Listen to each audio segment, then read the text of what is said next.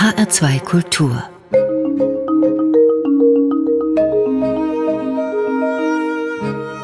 Doppelkopf Heute am Tisch mit Andreas Bomber, Musikjournalist, Autor, Historiker und Intendant der Bachwoche Ansbach. Herzlich willkommen. Ja, vielen Dank für die Einladung. Am Mikrofon ist Susanne Pütz und das Studio, in dem wir gerade sitzen, das ist Ihnen, Andreas Bomber, natürlich bestens vertraut. Als Moderator, als Autor, als Musikkritiker von H2 Kultur. Und daher kennen Sie zahlreiche Menschen, die uns zuhören seit vielen, vielen Jahren. Heute geht es aber nicht nur darum, was viele Jahre Ihre Arbeit beim Hessischen Rundfunk ausmacht und ausgemacht hat, sondern wie eingangs gesagt, Musik beschäftigt Sie, Andreas Bomber, ganz breit. Und ein Musiker, ein Komponist ist da für Sie, denke ich, ganz zentral. Das ist Johann Sebastian Bach. Wann hat Sie denn das Bach-Fieber, will ich mal sagen, gepackt? Im Klavierunterricht. Da war ich vielleicht neun oder zehn Jahre. Das war der erste Komponist, die erste Musik, die nach den lausigen Czerny-Etüden die gleichwohl auch zum pianistischen Erfolg beigetragen haben, indem die Finger geläufig wurden. Das kann man so aus der Rückschau schon sagen. Und man sagen. viele Noten frisst. Ja, Bach ist ein Komponist, dessen einfache, einfachste Werke er war ja zeitlebens auch Lehrer. Da war er vielleicht am wichtigsten, was seine Wirkungsgeschichte betrifft, die, die unmittelbare jedenfalls. Das sind Stücke, die man eigentlich schon fast gut vom Blatt spielen kann. Und ich bin ein großer Freund des vom Blattspielens. Ich habe nie gelernt zu üben systematisch zu üben, schwere Stücke mir zu erarbeiten, da habe ich einfach nicht das Sitzfleisch, sondern ich will gleich, dass die Musik klingt. Das ist ein toller Wunsch, funktioniert aber nicht immer das so. Das funktioniert überhaupt nicht. Aber bei, dem, bei den einfachen Stücken von Bach, da hat es schon funktioniert gut. Man kommt dann auch schon ein Stück weiter, aber es gibt dann einfach auch Grenzen, wo man wirklich dann auch ran muss. Aber natürlich ist ähm, Bach, da ist man in guter Gesellschaft, denn es gibt keinen Komponisten, wenn man mit Musikern jedweder Couleur spricht, mit Komponisten, selbst wenn es Jazzmusiker sind, alle kennen Bach und alle haben sich mit ihm auseinandergesetzt. Insofern ist er schon so ein Nukleus für alles musikalische Tun auf dieser Welt. War es nur in Anführungszeichen das Klavier, mit dem es für Sie als Kind musikalisch losging? Zunächst mal ja. Ich habe mich dann relativ bald auch für die Orgel begeistert, ähm, weil das einfach ein tolles Instrument ist, was im Raum steht, einem Raum, der klingt, einem großen Raum, wenn man in einer Kirche übt. Meistens kann man das ja dann nur abends oder nachts, wenn die Kirche zu ist. Das ist schon ein bestimmtes Feeling und man kann natürlich die Klänge sortieren und ausprobieren.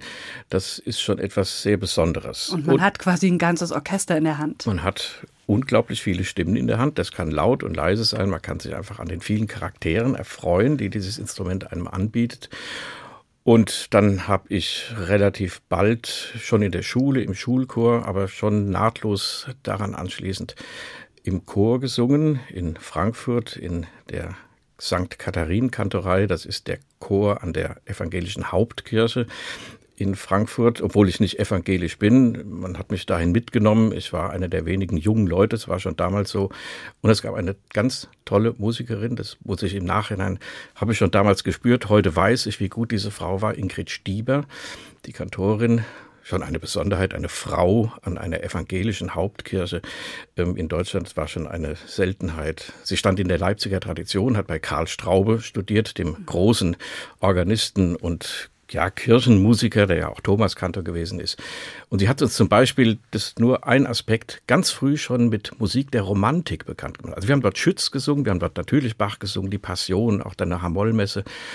Aber Mendelssohn in den 70er Jahren, Brahms in den 70er Jahren, das war sowas von verpönt in der Chorszene, das glaubt man gar nicht. Und sie hat das mutig umgesetzt und da hat man sehr viel entdeckt.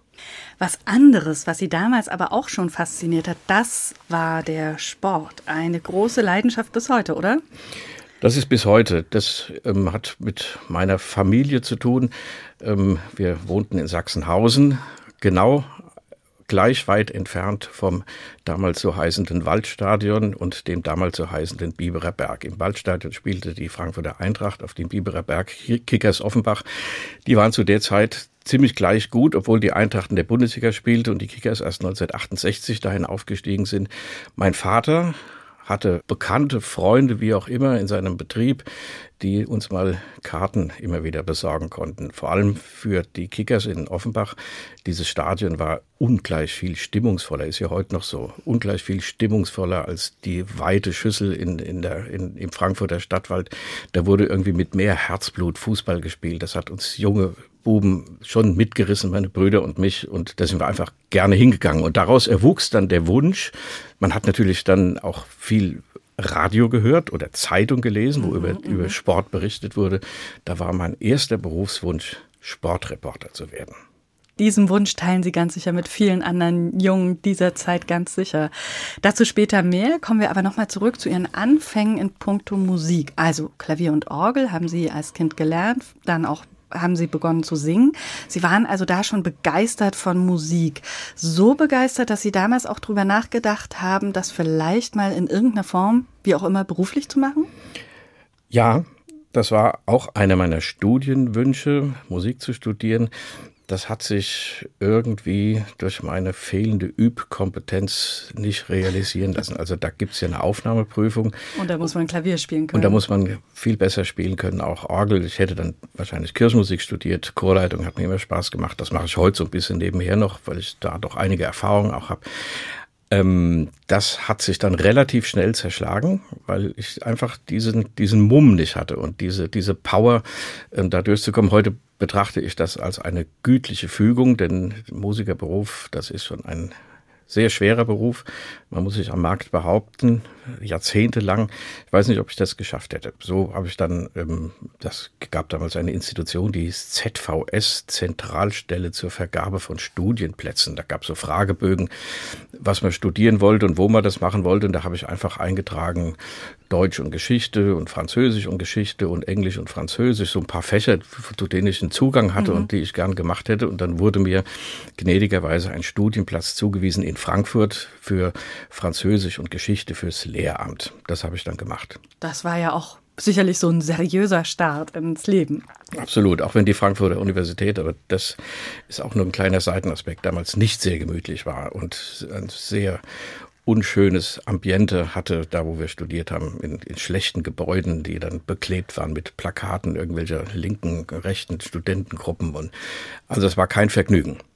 Wir sprechen gleich weiter, Andreas Baumer, hören aber erstmal eine Musik, und zwar festliche Klänge aus der Marienvesper von Claudio Monteverdi. Was genau werden wir denn hören? Also, wenn Sie erlauben, da muss ich was dazu sagen. Unbedingt. Das ist Musik und Pracht. Also, ich bin ja von Ihnen gefragt worden, vier Musikstücke, wie das in dieser Sendung üblich ist. Das ist natürlich ein Unding, jemand, der sich ein Leben lang mit Musik beschäftigt. Also dachte ich, ich mache so Kategorien.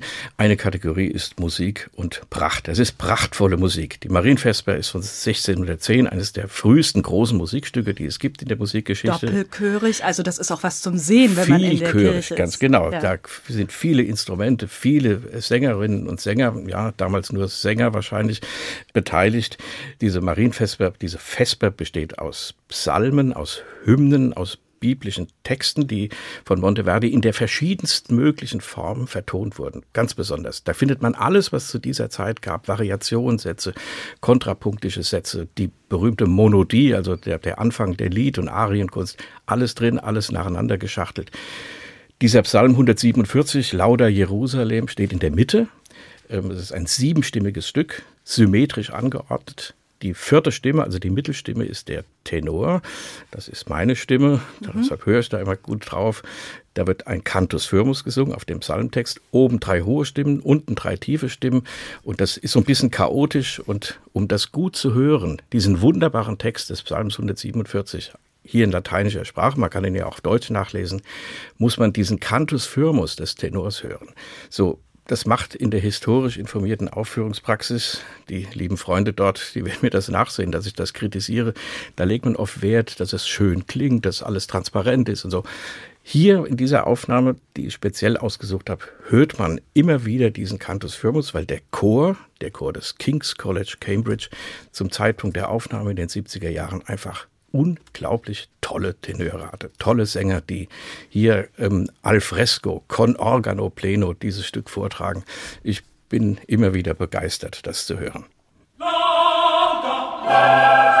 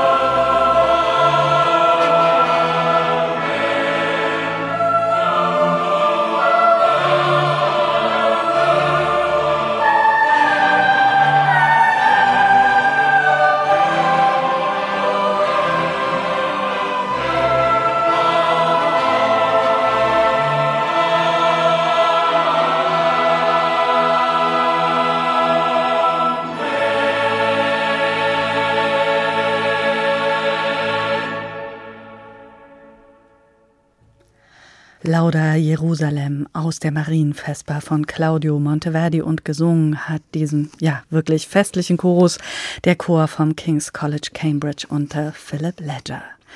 Musik, die mein heutiger Gast im Doppelkopf, der Musikjournalist, Autor und Intendant der Bachwoche Ansbach, Andreas Bomber, mitgebracht hat. Andreas Bomber, jetzt kennen Sie bestimmt einige Menschen, die uns heute in Hessen zuhören, als Musikkritiker, als Moderator auch von H2 Kultur. Der Weg zum Musikjournalisten, wo hat der denn angefangen für Sie? Der hat angefangen, ich glaube, in meiner frühen Chorzeit in der Kantorei St. Katharinen. Ich habe damals schon angefangen, auch sehr viel Musik zu hören. Also nicht nur selbst zu machen, sondern auch zu hören. Und ähm, da gab es ja in Frankfurt und überall ähm, auch reichlich Gelegenheit dazu. Man hat auch billig Karten bekommen. Wir sind in die Oper gegangen, in die Premieren. Das stand da für drei Mark oben im dritten Rang. Und das war uns egal. Hauptsache man war dabei, in die Museumskonzerte, in die Bachkonzerte. Und es hat mich einfach interessiert. Und ich fand es immer toll, ins Konzert zu gehen. Bis heute. Und man las natürlich in den Zeitungen dann die Kritiken auch. Und man, ja, das waren dann oft als Kompetenz angesehene Leute, aber es gibt dann eben Bereiche, wo man sich auf Dauer doch genauso kompetent fühlt, weil die meisten Musikkritiker ja auch letztlich Amateure sind. Das waren dann oft Lehrer, die das nebenher gemacht haben. Also so festangestellte Spezialisten gab es pro Zeitung ein oder zwei, ansonsten haben das auch freie Leute gemacht. Und dann hat man, ich erinnere mich, dass ich mich über manche Kritik dann auch ereifert habe und gesagt habe, wie kann man so einen Quatsch schreiben über ein solches Konzert, was ich auch gehört habe. Bis mir dann jemand geraten hat aus dem Chor, ruf doch mal ähm, an, mach doch selbst mal. das habe ich dann auch gemacht bei der Frankfurter Neuen Presse, angerufen und zu meiner großen Verblüffung haben sie gesagt, ja, dann probieren Sie es doch mal und haben mir einen Termin gegeben, wo ich hinzugehen hatte in die Frankfurter Feste Burgkirche. Ich weiß noch, das war am 30. November 1979. Also das ist jetzt ähm, eine ganze Weile eine ganze her. Weile her. Ein Kammerkonzert mit den Größen des lokalen und regionalen Musikgeschehens. Das Hopstock-Trio, Werner Hopstock spielte da, der Leiter der Akademie für Tonkunst in Damals? Darmstadt. Shandor Karoi, mhm. der Konzertmeister des Museumsorchesters. Und Uwe Zipperling, der war damals Solo-Cellist beim Haar-Sinfonieorchester. Das waren gestandene Herren und da musste dann also ein völlig unerfahrener Mensch was drüber schreiben. Aber der Zeitung hat's gefallen. Und der Redakteur sagte, Sie können bei uns anfangen, gerne. Aber eins sage ich Ihnen gleich. Reich werden Sie bei uns nicht. Das habe ich mir zu Herzen genommen. Richtig, man wird nicht reich, man kriegt ein bisschen Geld dafür, man hat das Privileg, umsonst ins Konzert zu kommen. Das war ja mein, mein Impetus. Ich wollte ja in die Konzerte gehen. Und dann was zu schreiben drüber, 40 Zeilen, 50 Zeilen, 60 Zeilen, das lernt man dann. Aber 40 Zeilen können lang sein. Ja, und sie können auch kurz sein. Da, da muss man viel Lehrgeld zahlen, also dass man irgendwie Umstände halber anfängt, bevor man zur Sache kommt. Das lese ich heute noch in Musikkritiken. Es gibt Kollegen, deren Namen ich jetzt nicht nenne, wo sie ähm, die erste Hälfte eines längeren Premieren-Kritikartikels gerade vergessen können, weil erstmal der Kollege seine eigene Kompetenz ins Schaufenster stellen muss, bevor er irgendwas zu der eigentlichen Aufführung sagt. Ja, also das, ja, das ist halt auch so eine freischwebende Textsorte, die Musikkritik. Die ist natürlich Information, sie ist viel Meinung sie ist Kompetenz, auch manchmal tendenziös. Man will dann auch bestimmte Sänger oder Dirigenten ein bisschen pushen und so. Also es ist ein ganz schwieriges, ganz schwieriges Metier. Aber das lernt man mit der Zeit. Und die Beschränkung hat ja auch was für sich. Das habe ich dann später beim Rundfunk gelernt, dass man dann eben doch auf Auftrag versuchen muss, was früher waren das vier Minuten, heute ist es 1,30. Das finde ich dann nicht mehr angemessen. Aber man kann schon das Wesentliche in vier Minuten sagen. Musikkritiker Ende der 70er Jahre, der 80er, da hat sich das kulturelle Leben ja vor allem in der Zeitung abgespielt. Ich stelle mir vor, wenn Sie da als Musikkritiker unterwegs waren, Sie hatten jede Menge zu tun und haben wahrscheinlich zu jedem Konzertsaal in Frankfurt und sicher auch darüber hinaus an verschiedenen Orten eine eigene Geschichte. Gibt es da besondere Erinnerungen? Ja, ach ja, das, man hat damals ja nicht so viele Konzertsäle bespielt, vor allem die Kirchen. Ich erinnere mich an die Musikhochschule, an den Kantatesaal, an den Hermann Josef Absal, der damals Saal der Deutschen Bank hieß. Dann machte die Jahrhunderthalle schon Konzerte. Ähm, das war dann die Zeit, als in Frankfurt die Alte Oper eröffnete, 1981. Da änderte sich plötzlich ganz viel im Musikleben. Das wurde sehr stark zentriert auf die Alte Oper. Ähm, es ist viel verloren gegangen, auch dadurch in Frankfurt. Aber heute ist die Situation wieder eine andere, weil es natürlich wieder andere Locations gibt, wie man so sagt. Also man spielt hier Musik nicht nur im Konzertsaal, sondern an vielen Städten. Das Gute war, wenn man für eine kleinere Zeitung schreibt, die nicht so viele Leute beschäftigt, dass man überall hinkommt das ist vielleicht das Beste gewesen, dass man wirklich überall hinkam. Ich sagte, ich möchte da hin oder die haben mich gefragt und dann habe ich das gemacht. Sie haben für die Frankfurter Neue Presse geschrieben und Sie haben es auch gerade schon erwähnt. Sie waren nicht nur in Hessen unterwegs, sondern auch auf vielen, vielen anderen Bühnen, Festivals haben Sie besucht und auch bei den Bayreuther Festspielen. Da waren Sie auch als Kritiker gesetzt. Wird man das da ja einfach so oder braucht man da höhere Wein? Wie kommt man nach Bayreuth? Wenn man als Journalist nach Bayreuth will, muss man hingeschickt werden.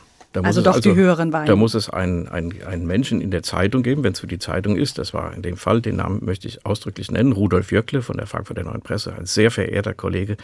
Der hat mich gefragt, wollen Sie da mal hin? Und habe kurz gezuckt, habe mal auf den Kalender geguckt. Wir hatten ja damals schon Familie, es standen Ferien an. Das ist ja immer ab dem 25. Juli, dieser Premierenzyklus. Irgendwie hat's gepasst und da bin ich halt einfach dahin gefahren. Die haben mich angemeldet. Ich bin ins Pressebüro, habe meine Karten abgeholt und da war ich. Also viele, viele Jahre Bayreuth. Wie blickt man darauf? Am Anfang natürlich ähm, ist das einfach ein Erlebnis. Wenn man das jährlich macht, ist so ein bisschen Routine auch dabei. Ähm, man kennt die Stärken und die Schwächen dieses Hauses. Ja, die Stärke ist natürlich diese Konzentration auf das, was man, wozu man da hingeht. Auch die schöne Umgebung. Ich hatte dann so spezielle ähm, Unterkunftssituationen in der benachbarten fränkischen Schweiz, was mir sehr gefallen hat. Man ist also wirklich sehr ruhig und sehr für sich. Ähm, die Schwäche ist natürlich das Haus auch, also das da sechs Stunden zu ohne Klimaanlage, ohne Klimaanlage auf Holzstühlen, das ist schon und ein Ring da zu hören, zumal wenn die Inszenierung nicht doll ist. Und das war in der Zeit, glaube ich, ein ganz schwieriger Punkt, dass einfach zu viele mittelmäßige Inszenierungen da waren. Also ich rede jetzt von den 80er, 90er Jahren, es waren immer wieder tolle Sachen, Heiner Müllers Tristan zum Beispiel. Aber mittelmäßige Inszenierung auch mittelmäßiges Sänger. Das war so eine, eine, Zeit, wo das Sängerwesen, das Heldentenorwesen zum Beispiel sehr stark in der Krise war. Und man hatte in Bayreuth, Wolfgang Wagner hatte nicht immer das beste Händchen, das muss man einfach sagen. Also man hat dann an den äh, Staatstheatern, Stadttheatern, auch an der Frankfurter Oper zum Beispiel oft viel bessere Leute gehört. Selbst in Wiesbaden oder in Darmstadt in manchen Beziehungen viel bessere Leute gehört, als die in Bayreuth gesungen haben, weil die halt schon immer in Bayreuth waren und man hat ihnen jahrzehntelang die Treue gehalten. Natürlich das tolle Orchester und der Chor, vor allem seitdem unser Freund und hessische Kollege Eberhard Friedrich diesen Chor macht, das ist ein Erlebnis für sich, also eine Götterdämmerung mit diesem Chor, wenn die da Heilkönig Gunther singen, das haut einen von den Sitzen, das sind dann schon besondere Erlebnisse. Zeitung war das erste Medium, aber dann eben auch der Rundfunk und vor allem da auch der hessische, auch da der Einstieg ein Zufall? Purer Zufall. Bei mir war das so, Bayreuth, da sitzen die Großkritiker und die Rundfunkleute zusammen, eben Bernd Löwe, ähm, Gerhard Rode war dabei, äh, Jungheinrich und, und alle diese die Großkritiker, nette Menschen, da sitzt man zusammen, da ist man als Newcomer dabei. Und die tauschen sich dann auch aus und fragen, wer schreibt denn so für euch, was habt ihr junge Leute, wen könnt ihr uns mal empfehlen, den wir mal ausprobieren können. Und da war ich dann irgendwann auch mal dabei und dann bekam ich eben eine Anfrage, ob ich mal für den Rundfunk dies und das mache. Und so ist man da reingekommen. Und wenn ein, ich war ja nicht Musiker, das ist schon viel Zufall, aber man muss dann auch gut sein, wenn man gefragt wird, man muss dann weiter beschäftigt werden und nicht fallen gelassen werden. Und das ist dann nicht einfach, also die Konstanz zu halten. Also geradlinige Lebensläufe sind nicht unbedingt der Garant für Erfolg. Was gehört denn noch dazu? Überhaupt nicht. Also ich glaube, dass es immer wichtig war, sich vielseitig zu interessieren. Das habe ich von meinem Studium her. Also ich habe ja Geschichte und Französisch studiert. Ich habe die Musik immer als eine, nicht als eine Hauptsache betrachtet, sondern Musik war immer etwas, was mit Kultur, mit Kulturgeschichte zu tun hat. Selbst wenn es gegenwärtige Musik ist, hat das etwas mit unserer Kultur, mit der allgemeinen gesellschaftlichen Situation zu tun. Ähm, diesen Blick habe habe ich mir immer bewahrt. Man muss sich für viel interessieren einfach mal hingehen. Und natürlich, wir hatten auch Familie, das war in der Zeit, wir haben vier Kinder damals gehabt, die jüngste ist 1988 geboren. Also man hatte auch so eine Art, schon so eine soziale Kompetenz. Ich bin nie nach Hause gekommen und hatte den Angst, in ein Loch zu fallen, sondern da waren immer die Familienmitglieder, die dann auch noch was wollten von mir oder von denen ich auch was wollte. Hat also dann, ist dann in ganz andere Welten reingeraten und das ist, glaube ich, das Erfolgsrezept. Das ist wichtiger als gute Noten im Examen. Die Wahrheit, da komme ich wieder auf den Fußball und den großen Fußballphilosophen Otto Rehagel, der auch eine Zeit lang die Offenbare Kickers in ihrer erfolgreichsten Zeit trainiert hat. Die Wahrheit ist auf dem Platz. Und damit kommen wir jetzt zu unserem Platz und zwar zum Platz der Musik. Im Doppelkopf in H2 Kultur hat Andreas Bomber natürlich jede Menge davon mitgebracht und zwar jetzt zwei Stücke von Benjamin Britten. Was begeistert Sie gerade an Britten? Dieser Komponist hat einen unvergleichlichen Personalstil der aber sehr weit gefächert ist. Der hat sich jeder Schule entzogen. Der konnte alles. Der konnte komponieren wie Bach und wie Nono. Hat er aber nicht gemacht, sondern er hat komponiert wie Benjamin Britten. Er hat sich anregen lassen von allen möglichen Sachen, aber hatte unglaublich gute Ideen und er hat vor allem eins, er hat Witz. Jetzt nicht im Sinne von Schenkelklopfen, sondern im Sinne von Humor, von Gewitztheit. Er hat ja auch dann eine Beziehung nach Hessen, wie wir wissen. Also der war der oft in Schloss Wolfsgarten beim Prinzen Ludwig äh, komponiert mit seinem, mit seinem Lebensgefährten Peter Pierce zusammen dort Sommer verbracht. Das ist ein kleiner Nebenaspekt, aber ich mag diese Musik immer wieder. Ich habe zwei kurze Stücke sogar noch zusammengestellt aus zwei Werken, die diesen Witz und diesen Humor ein bisschen beleuchten sollen. Das eine ist die Aria Italiana. Das ist eine Komposition alla Rossini, aus den Variationen für, über ein Thema von Frank Bridge, ein frühes Werk, Opus 10, und dann die Hymne aus der Serenade für Tenor, Horn und Streichorchester bin ich als Tenor natürlich auch gefragt, aber das ist ein unglaublich gutes Stück auf einen mittelalterlichen Text, witzig und voller Werf und Humor und Delikatesse.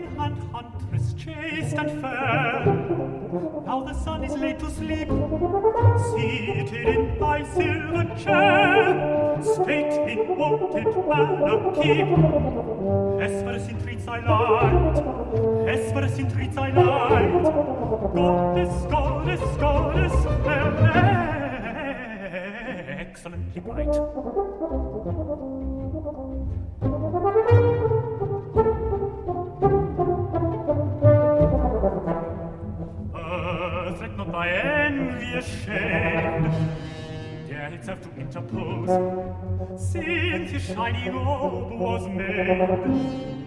And to clear when they did close, bless us then with wish and sight, bless us then with wish and Zeit. Gottes, Gottes, Gottes,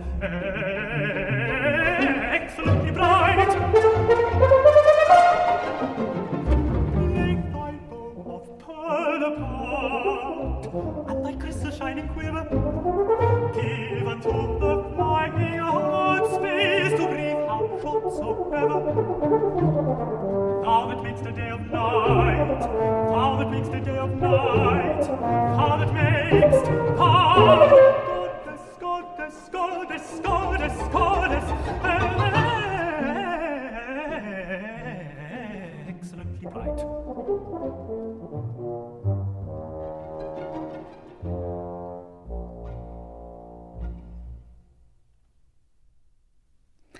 Die Hymne aus der Serenade für Tenor, Horn und Streicher hier in H2 Kultur mit Ian Bostridge, der Hornistin Marie-Louise Neunecker und den Bamberger Symphonikern unter Ingo Metzmacher. Und davor haben wir gehört die Aria Italiana mit dem New Stockholm Chamber Orchestra unter dem ungarischen Dirigenten Peter Czabor. Beide Werke von Benjamin Britten und ausgesucht vom Musikjournalisten Andreas Bomber, der heute mein Gast ist im Doppelkopf in H2 Kultur. Andreas Bomber, Sie leiten außerdem die Bachwoche Ansbach, ein ganz renommiertes Festival. Dazu kommen wir gleich noch. Wir werden auch noch ausführlicher über Bach und was Sie mit dessen Musik verbinden sprechen. Zuvor aber müssen wir über Sport sprechen, denn mhm. seit Kindertagen sind Sie ein Fan der Tour de France. Sie schauen aber nicht nur, sondern Sie sind auch selbst ein passionierter Radfahrer und machen beachtliche Touren. Erzählen Sie mal. Ja, ich fange vorne an. Also Radfahren, das ist als junger Mensch damals in den 70er Jahren, war das oder 60er Jahren schon eine Selbstverständlichkeit. Man fuhr in den Turnverein mit dem Fahrrad, wir sind auch in die Schule mit dem Fahrrad gefahren. Auf den belebten Straßen des Frankfurts kann man sich heute kaum mehr vorstellen, wo die Kleinkinder mit dem, mit dem Elterntaxi in die Grundschule gefahren werden. Also das, das hätte es bei uns nicht gegeben. So, Fahrrad ist also schon immer zur Uni gefahren mit dem Rad. Das ist das schnellste, beste Verkehrsmittel. Bis auf den heutigen Tag ist das in Frankfurt auch das Beste, was man verkehrsmäßig tun kann. So, also es ist eine Gewöhnung. Tour de France, ähm, ja, das kam durch die Zeitungslektüre, ein Radrennen vielleicht noch vorgeschaltet. Wir wohnten in Sachsenhausen, wo seit 1962 das Radrennen rund um den Henninger Turm stattfand. Also eine eine PR-Kampagne für den neu erbauten Brauereisilo. Da wurde dieses Radrennen äh, ins Leben gerufen, das es ja bis heute gibt, unter anderen Namen auch. Die fuhren praktisch direkt da rum, wo wir wohnten. Und ich habe als kleiner Bub schon da Rennprogramme verteilen dürfen. Ähm, da hat man dann so, so Taschen mit Dosenbier bekommen. Da war ich sieben, glaube ich. Also war schon sehr, sehr eigenartig. Auch, man hat so ein bisschen Geld auch zugesteckt bekommen von den Zuschauern, sodass dann auch ein bisschen was übrig blieb hinterher. Das war für uns Buben ganz einfach ganz toll.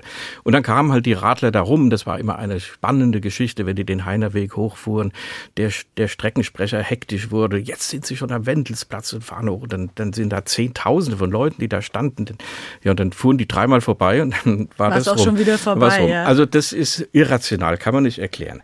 Dann gibt's eben diese Tour de France, die man dadurch auch verfolgt hat, weil ja auch dann auch Fahrer die wurden ja beworben, das war der Tour de France-Sieger, Eddie Merckx und so, die dann am Henninger Turm starteten, so dass man da, davon Kenntnis nahm.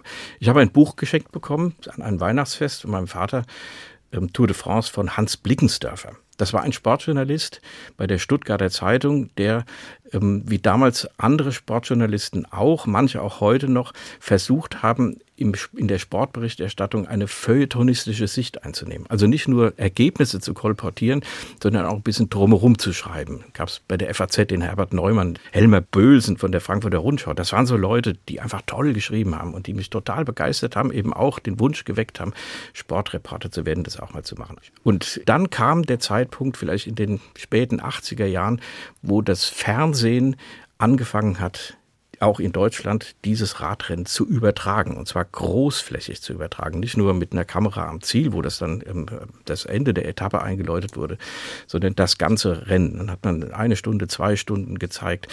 Eine technische Meisterleistung ähm, der Franzosen, die das machen, die vor allem ihr Land inszenieren. Also das ist unglaublich. Ich kann das nur empfehlen. Ich habe ja unlängst hier mit dem Kollegen Florian Nass einen Doppelkopf gemacht, wo wir beide darüber geschwärmt haben. Einmal, was die technisch auf die Reihe bringen, die Franzosen, und wie toll die dieses Rennen inszenieren. Da geht es nicht nur um Sport, da geht es um Kultur. Und ja, und ich gucke das bis heute so, die Zeit ist. Und irgendwann vor zehn Jahren, vor der 15 Jahren vielleicht, dachte ich, äh, zusammen mit meiner Frau, wir fahren im Sommer, wo die Kinder dann aus dem Haus waren, was machen wir im Sommerurlaub? Und dann haben wir gesagt, los, wir fahren nach Frankreich und fahren Etappen. Aber das ist schon ein ganz schönes so, Brett, wenn man das dann noch gut. stemmen will. Da waren Sie Anfang 50. Ah, Anfang 50. Aber man muss ja nicht ganze Etappen fahren. Man kann ja sich so ein paar äh, Highlights raussuchen. Oder man fährt mal nach Burgund, das war unsere erste Tour. Und beim vierten Mal sind wir dann die Pyrenäen-Gipfel gefahren, den Tourmalet, den Peresur. Das ist natürlich ein erhebendes Gefühl, wenn man da mit einem normalen Trekkingrad hochfährt, ohne Strom, mit zwei Packtaschen hinten drauf, damit man, wenn man runtergefahren ist, dann eine Übernachtungsmöglichkeit hat. Geht alles. Es ist nur nicht eine Frage, wie schnell, sondern ich will da hoch. Und dann ist es wunderbar. Und Sie nehmen sich Zeit dafür. Sie sind ja nicht nur mal drei Tage unterwegs. Wir sind dann dreieinhalb Wochen meistens unterwegs oder vier oder auch mal fünf Wochen. Wir haben mal eine Tour gemacht von Bordeaux nach Zürich, wo dann unsere Tochter da schon wohnte. Und dann sind wir von Bordeaux nach Zürich in fünf Wochen mit dem Fahrrad gefahren, natürlich mit Ruhetagen dazwischen und so. Wir waren auf dem Mont Ventoux, wir waren in den Alpen. Das ist erhebend. Ich kann das nicht anders sagen. Es ist eine Herausforderung, gerade im Alter. Man muss schon trainieren. Man sieht mich, wer mich kennt, gelegentlich mal hier durch den Odenwald über die Neunkircher Höhe oder auf die Wasserkuppe oder auch auf den Feldberg fahren, um ein bisschen, bisschen Gewöhnung zu kriegen. Das ist einfach eine große Freude und ja, das ähm, wollen wir so lange wie möglich beibehalten. Frankreich ist so groß, wir waren jetzt nur in den bergigen Gegenden, jetzt kommt noch Bretagne und was wir alles noch gar nicht kennen. Sport ist also auch eine Leidenschaft von Andreas Bomber. Eine andere ist die Musik von Johann Sebastian Bach. Was Sie mit seinen Werken verbinden, die Sie in Ihrem Leben bisher begleitet haben, bis jetzt, vor allem auch als Intendant der Bachwoche Ansbach, darüber sprechen wir nach der nächsten Musik. Sie haben uns mitgebracht die Gigue aus der französischen Suite Nummer 5. Warum genau dieses Stück von Bach? Das ist das Thema Musik und Raffinesse. So habe ich das genannt. Also es gibt unendlich viel Musik für Johann Sebastian Bach, klar. Ähm, und er hat sich gerade in diesen Suiten am Schluss, die enden meistens mit einer Gigue, also einem wilden Tanz im Zwölfachteltakt, immer was Besonderes ausgedacht. Und in diesem Fall ist es so, es ist ein zweiteiliges Stück, die beiden Teile werden wiederholt. Es ist ein dreistimmiges Stück in Form einer Fuge, also die Stimmen setzen nacheinander auf verschiedenen Tonhöhen ein. Und der Witz besteht darin, dass wenn der erste Teil rum ist und der zweite beginnt, man praktisch die Noten umklappen kann, horizontal spiegeln. Also was da am Anfang nach oben ging, geht jetzt nach unten. Es ist, man kann es gerade eins zu eins umdrehen. Das hört kein Mensch. Aber wenn man es weiß, schüttelt man den Kopf und sagt, wie kommt man überhaupt auf so eine Idee? Und vor allem, dass das dann auch noch so klingt, wie jetzt, wenn Angela Hewitt spielt.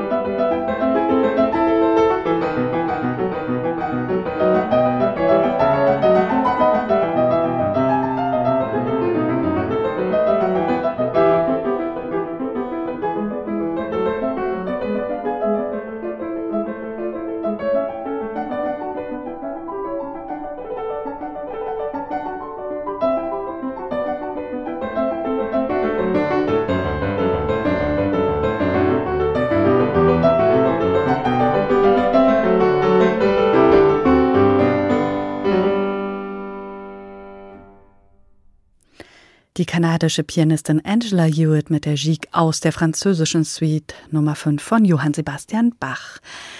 In ihrer Laufbahn als Musikjournalist, aber auch in Ansbach bei der Bachwoche, die Sie leiten, Andreas Bomber, da erleben Sie viele außergewöhnliche Musikerinnen und Musiker, wie auch die eben gehörte.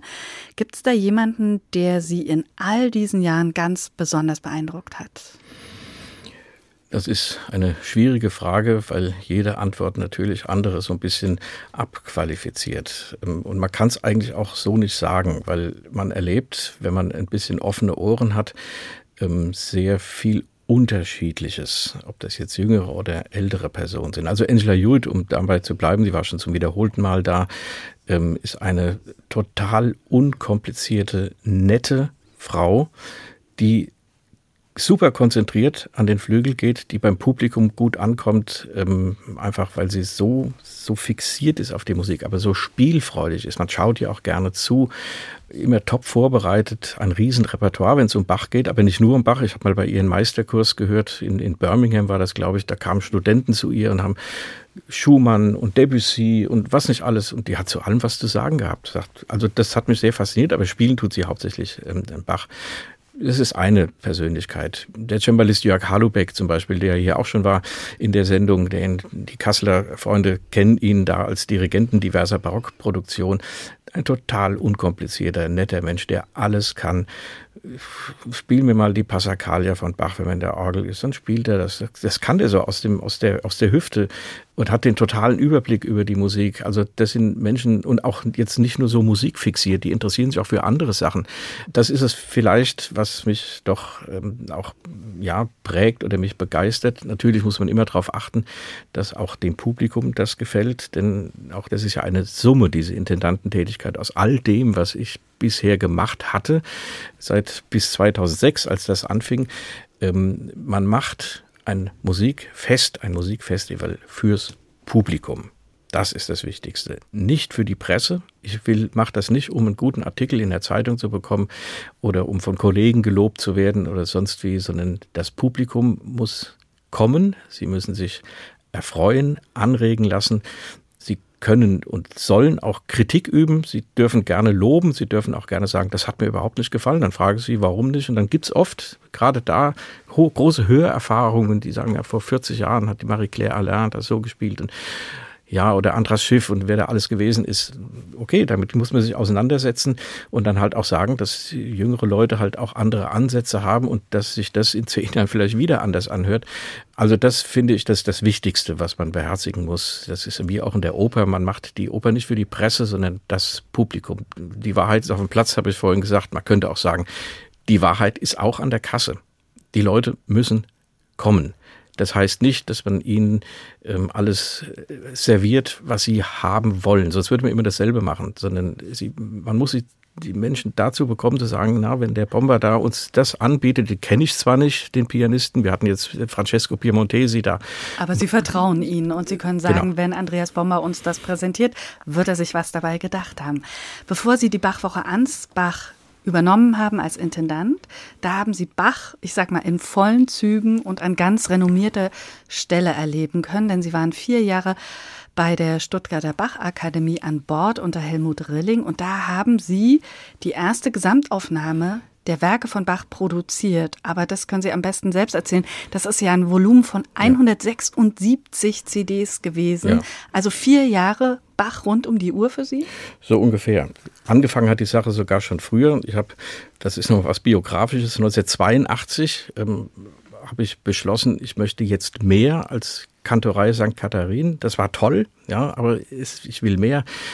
Ich singe Helmut Rilling vor, der damals die Frankfurter Kantorei leitete. Das war jetzt kein großer Weg, aber der gab sie just in diesem Moment ab und hat nur noch seine Stuttgarter Geschinger Kantorei. Das war noch eine Liga drüber.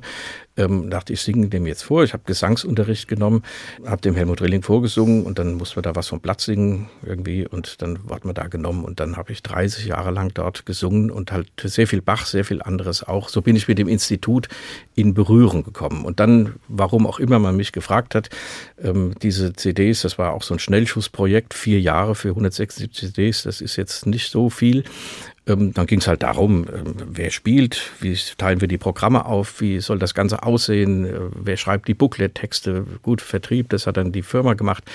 Ähm, also das war schon heftig, man musste sich mit allem auseinandersetzen, ja, wie sortiert man das Orgelwerk von Bach auf 16 CDs, was mache ich mit dem ganzen unbekannten Zeug zwischen wohltemperiertem Klavier und, und dann den, den lauten Stücken oder den Solosonaten für, das sind 150 Nummern im Bachwerkverzeichnis, die keiner kennt, muss man alles machen, alles anhören, alles gucken, wie das geht. Und das war eine sehr prägende Erfahrung. Habe ich sehr viel gearbeitet, hat vielleicht die Familie ein bisschen drunter gelitten. Aber das war dann so schon die Krönung im Grunde, die mich dann quasi befähigt hat, auch so eine Sache wie in Ansbach zu machen, weil man einfach alles kannte und auch viele Kontakte hatte zu den Musikern, auch zu Agenturen, auch wusste, was ist seriös, was ist weniger seriös, mit wem arbeite ich gern zusammen, mit wem vielleicht nicht. Das war schon eine sehr prägende Geschichte und ein großer Erfolg. Neben all dem, neben dieser großen Liebe zu Bach, gehört für Sie auch noch ein ganz wesentliches Instrument zu Ihrem Leben, zu Ihrer Liebe zur Musik. Das ist die Orgel. Sie haben uns schon verraten, Sie sind ganz schön viel mit dem Rad unterwegs. Kommen Sie da eigentlich überhaupt an der Kirche vorbei, ohne anzuhalten und reinzugehen? Ja, beim Fahrradfahren, beim Radtourenfahren haben wir uns gesagt, nur wenn es direkt vorbeigeht, dann gehen wir rein. Wenn man mit dem Auto fährt man mal drei Kilometer Umweg um mal wohin zu kommen. Das kann man mit dem Fahrrad oft nicht machen, weil es dann auch noch im Berg rauf geht. Ja, natürlich, wenn man in eine Kirche kommt, ähm, ich gehe gerne rein, gehe gerne in Kirchen, weil sie auch so eine besondere Atmosphäre haben und ähm, immer was zu sehen ist. In Kirchen bündelt sich der Reichtum einer Gemeinde seit Jahrhunderten oft. Ähm, das zu erleben, das finde ich sehr schön. Natürlich hat man dann sehr oft auch eine Orgel, wenn man Glück hat, erklingt sie irgendwie. Und ähm, mich wundert immer, dass so wenig davon Notiz genommen wird. Also dass Orgelmusik so ein bisschen auf dem Abstellgleis ist, weil es einfach ein unglaublich tolles Instrument ist. Ich war jetzt gerade in Zürich gewesen, an der Tonhalle, wo eine neue Orgel eingeweiht wurde. Die spielten Saint-Saëns Orgelsinfonie, da gibt es ja den berühmten C-Dur-Akkord, wo das volle Werk erklingt gegen Ende das hat einen von den Sitzen gehoben. Das ganze Publikum. Da sitzt ein Instrument, was doch außer den Musikern, die geprobt haben, noch niemand gehört hat. Und dann greift der Organist in die Tasten und boah, also das möchte ich nicht missen, ja. Das sind einfach emotionale Momente, die einen mit der Musik verbinden und die ich jedem Musikfreund und jeder Musikfreundin auch gönne. Suchen Sie sich diese Dinge. Und Emotionen, ja, genau. ja, Freude an der Musik, auch mal schmunzeln, auch mal lachen im Konzert und sich einfach, einfach mal, ja, der Sache hingeben. Eine letzte Musik haben wir noch kurz vor Ende dieser Stunde. Diesmal keine Klassik. Was werden wir denn hören? Wir hören Jazz. Ich habe eine Phase in meinem Leben gehabt, so in der Jugendzeit, wo mir die, die Popmusik, die man ja auch gehört hat, irgendwie zu einfach war, oft auch zu blöd. Ja, also es ist mir zu schlicht irgendwie gewesen. Auch wenn sie die Emotionen berührt hat, natürlich, wie das heute auch der Fall ist. Und ich will das auch nicht verallgemeinern, aber das war so irgendwie nicht mein Ding. Dann habe ich den Jazz entdeckt, habe mir das Jazzbuch von Joachim Ernst Behrendt gekauft und das durchgearbeitet und gehört, mir Platten gekauft äh, und dann einfach systematisch Jazz gehört, auch beim Deutschen Jazzfestival gegangen und einfach tolle Musiker auch gehört. Und was mich an das fasziniert, das ist auch die Emotion, Jetzt in dem Fall, was wir hören, ein Stück mit, mit dem Tenorsaxophonisten Stan Getz, das ist so ein bisschen Lieblingsinstrument von mir, sehr cool, aber doch was für melancholische Stunden. Und das baut einen auf, diese Musik. Sie entfernt einen so ein bisschen vom Alltag und ähm, hat so eine Emotion, die mich berührt und aufbaut. Und ich bewundere die Musiker, die improvisieren können. Also da gibt es eine Vorlage, irgendein Stück und dann geht's los, dann spielen die zusammen. Zusammen, Kammermusik, improvisieren. Das ist was Großartiges. Das ist etwas, was der Klassikszene total fehlt, fast total fehlt. Einfach solche Elemente, dass Musiker spielen, so wie sie wollen und sich trotzdem an gewisse Regeln halten und das Ganze zusammenkommt und im besten Fall einfach die Menschen dann so berührt. Andreas Bomber, Musikjournalist, Autor und Intendant der Bachwoche Ansbach. Ich bedanke mich ganz, ganz herzlich für diese Stunde hier in der 2 Kultur. Alles Gute für Sie, das wünsche ich Ihnen sehr. Und ich sage natürlich auch Danke an alle, die uns zugehört haben. Die Sendung gibt es wie immer auch als Podcast in der ARD Audiothek. Ich verabschiede mich auch von Ihnen. Machen Sie es gut. Tschüss, sagt Susanne Pütz.